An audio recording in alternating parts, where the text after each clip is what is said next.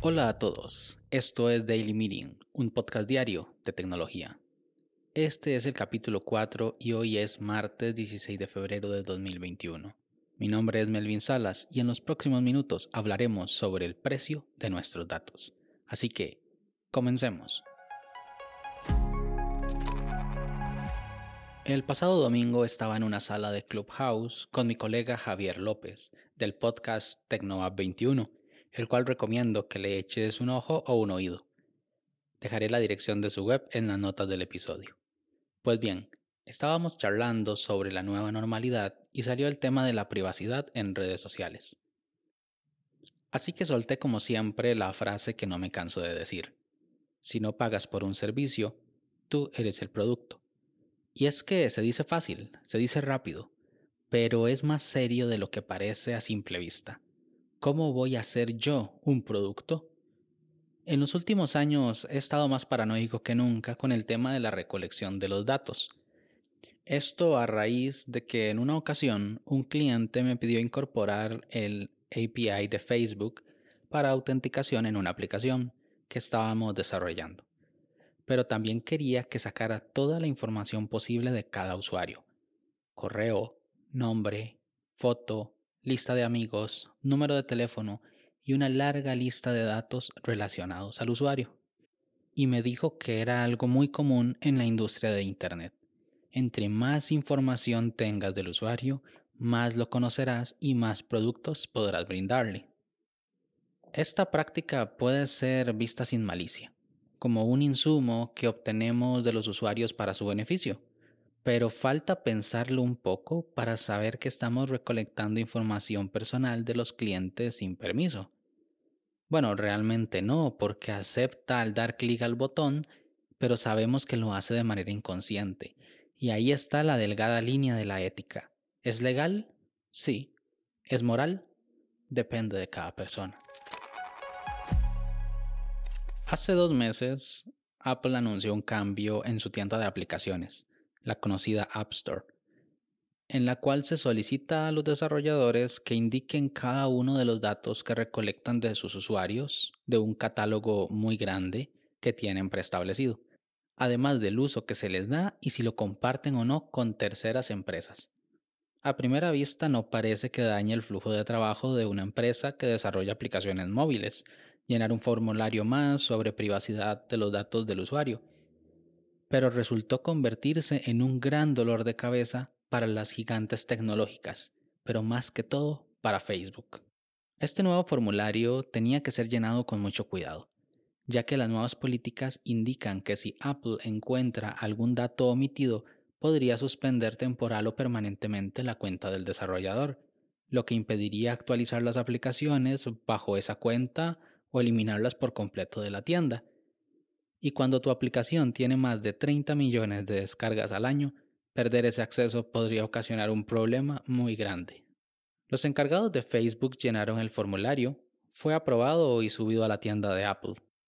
El resultado no debería sorprender a cualquiera. Ya sabemos que Facebook recolecta una cantidad inmensa de datos, pero el resultado era alarmante. La lista es indecentemente larga. Dirección física, localización, compra, número de teléfono, fotos y video, y todos esos datos son utilizados para publicidad y analítica. Al final, Facebook conoce a los usuarios más que sus propias madres. Los anunciantes pueden conocer a sus usuarios más que ellos mismos. La lista la podemos ver en la App Store y tiene un diseño muy simpático como de una etiqueta nutricional.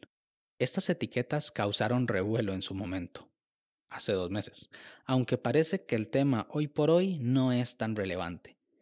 Pero empresas como Google decidieron no actualizar sus aplicaciones hasta que este revuelo pasara, probablemente por recomendación de sus representantes y abogados. Pero hay que decir que luego de este tiempo, las aplicaciones deben ser actualizadas en algún momento, Hace un par de días la aplicación de YouTube fue actualizada y la etiqueta de privacidad no difiere tanto de la de Facebook, la verdad. Cuando los desarrolladores hacen o tratan de hacer un seguimiento de los datos del usuario, lo ideal es asociar a este usuario con un dispositivo en específico que puede ser obtenido mediante algunas líneas de código. Pero iOS es un sistema operativo bastante restrictivo y este número puede cambiar fácilmente cada vez que el iPhone vuelve a los valores de fábrica, cuando alguna parte es cambiada o durante un tiempo, por lo que los desarrolladores deben solicitarla a menudo y actualizarla para poder seguir al usuario pero a partir de la versión de iOS que se liberará a finales del próximo marzo, ese flujo puede cambiar de alguna manera. Apple prepara una actualización que solicite al usuario una confirmación si desea compartir ese número de dispositivo con cada una de las aplicaciones, así como lo hace cuando compartimos el Bluetooth, el acceso a las fotos o la ubicación de los iPhones y iPads y para ayudarnos a tomar esta decisión nos mostrará los datos que los mismos desarrolladores llenaron para poder subir sus aplicaciones a la App Store. Y si el usuario niega a dar ese acceso, la aplicación no lo recibirá por ningún medio, dejando a empresas como Facebook sin la posibilidad de rastrearnos a partir de ese momento. Por lo menos a lo que se refiere a ese número de seguimiento y a ese dispositivo en concreto, aunque probablemente a partir de iOS 14.5 los mensajes de autorización del uso de los demás permisos tendrán mensajes más agresivos y sean más insistentes. Esto no ha hecho más que tocar a Facebook justo en el cocoro, o mejor dicho, justo en la billetera, ya que no ha tardado nada en ir a los tribunales a acusar a Apple porque está arruinando su modelo de negocio y pronostican pérdidas millonarias. Porque al no poder localizar específicamente a cada usuario, el valor de cada anuncio publicitario cae y para mantener el flujo de caja tienen que mostrar más anuncios y eso haría que los usuarios usaran menos la aplicación, porque Facebook ha llegado al punto máximo donde ya no puede poner más anuncios. Te invito a contarlos. La última vez que lo hice eran cada tres posts un anuncio, y ni qué decir de los anuncios insertados en los videos.